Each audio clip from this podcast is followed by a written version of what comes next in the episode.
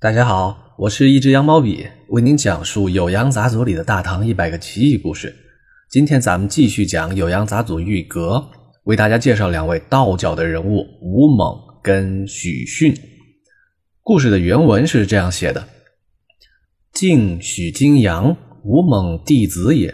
当时江东多蛇祸，猛将除之，选徒百余人，至高安，令巨探百斤。乃夺齿而断之，置诸坛上，一息，悉化为玉女，获其徒。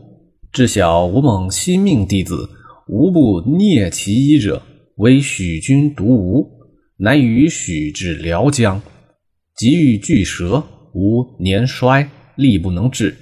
许随余步赤剑登其首，斩之。哎，这故事非常的有趣啊！我再给大家翻译翻译。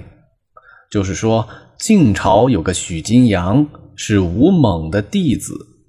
当时呢，江东地区蛇害很多，吴猛就决心要铲除蛇害。他去之前呢，先挑选了一百名徒弟，到了高安这个地方，哎，吴猛叫人呢准备好一百斤木炭，都把木炭按尺寸断好之后，放在祭坛之上。一天晚上。木炭就全部都变成了美女，来诱惑他的一百个徒弟们。结果到天亮之后呢，吴猛就把徒弟们召集起来检查检查自己的徒弟。结果发现啊，徒弟们全部都把衣服弄黑弄脏了，只有一个许金阳衣服上呢没有黑色的污迹。于是呢，吴猛就选了许金阳，两人呢一块到了辽江，遇到了一条巨大的蛇。吴猛啊是有心杀敌啊，但是因为年老体衰啊，无力制服巨蛇。许金阳就脚踏鱼步啊，赤剑登上蛇头，斩杀掉了这条巨蛇，为民除害。哎，这故事好玩在哪儿呢？在吴猛考验弟子的方法非常的玄妙，他把木炭变成美女来诱惑弟子啊，通过这个方式选拔出了一位道德操守出众的弟子。也就是被称为许金阳的这位，哎，这位道德优秀的人呢，果然道法也很出色。在斩杀巨蛇的时候啊，许金阳作为弟子的功力比他的师傅吴猛啊，因为年老体衰嘛，还要更胜一筹啊。许金阳就仗剑登蛇头，挥手除祸害啊。熟悉咱们节目听众呢，一定知道我会再补充一些知识点分享给大家。因为吴猛跟许金阳啊，还有别的更著名的故事。这两位呢，都是晋朝时期的著名的道士。吴猛呢，在史书当中有传记，在《晋书》的艺术传啊，这个艺术传呢，不是诗词歌赋、绘画书法，而说的是预测推理、决犹豫、定凶吉、审存亡、醒祸福，说的是法术。关于吴猛啊，最出名的一个故事呢，是这样说的。吴猛呢，非常的孝顺父母，他孝顺的方式呢很特别。吴猛当时只有七八岁，一个小孩家里贫穷啊，床上没有蚊帐。到了夏天的时候呢，蚊子经常扰得一家人都睡不好觉。这个小吴猛啊，心疼父母，为了让父母们睡得好，哎，不受蚊虫叮咬，他想的方法是呢，一到晚上自己就啊赤裸着睡在父母的身旁。他觉得小孩嘛，啊，细皮嫩肉，蚊子都咬他，哎，蚊子吸饱了自己的血呢，哎，就不会再去叮咬父母。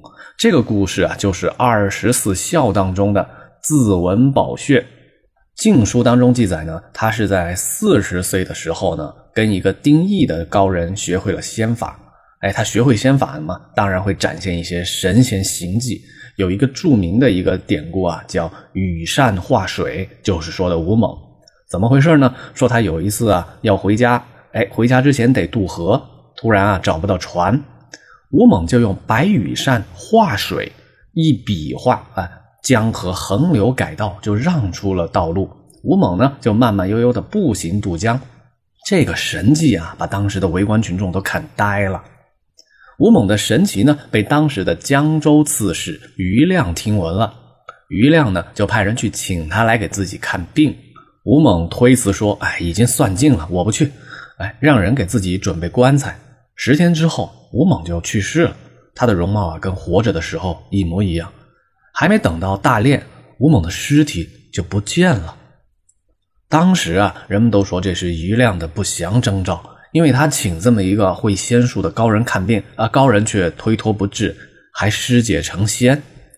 后来呢，余亮果然就病倒了。这三故事啊啊，滋文保血，羽扇化水，拒绝给余亮看病啊，都是在《晋书艺文传》当中记载关于吴猛的故事。在东晋时候呢，有一位著名的史学家叫干宝，他跟吴猛啊是同一时代的人。他写了一本非常著名的书，在《搜神记》当中呢，卷一就记载了吴猛的故事。除了羽扇画江之外呢，还有几个表现他道术高深的故事。一个是叫书符指风啊，屋外狂风大作，吴猛写到符咒扔上屋顶，狂风立马就停。还有一个呢，是说吴猛能推算人的寿命，算出来已经死去三天的一个人呢，寿数未尽啊，于是向上天祷告，想法呢救活了这个人。但是甘宝的《搜神记》当中呢，没有写吴猛算出余亮寿数将近，哎，不去治病这回事儿。哎，您猜这是为什么呢？开个小玩笑啊，答案是。甘宝是卒于三百三十六年，余亮是卒于三百四十年，还差四年。要是甘宝能知道这件事啊，那甘宝也是法术通神了。吴猛，咱们介绍完了，再聊一聊跟他一块儿去斩杀巨蛇的这个弟子许金阳。他呀，可是更加的了不得。许金阳呢，就是后来啊人们称的道家四大天师之一，道教净明宗的祖师。许逊，因为许逊呢曾经做过四川的金阳令啊，大概是现在的四川德阳市啊，他做过这个地方的官儿，哎，所以呢被人称许金阳。世间呢啊，老百姓们呢又称呼许逊为许真君。这位的故事啊实在是太多太多，在文人笔记小说和道家的仙人传记当中呢都经常可见。有关他的名胜古迹啊也是遍布全国，最出名的啊，比如是位于。江西南昌的西山万寿宫，这是个千年古观了，是道教三十六洞天当中的第十二洞天，七十二福地当中的第三十八福地。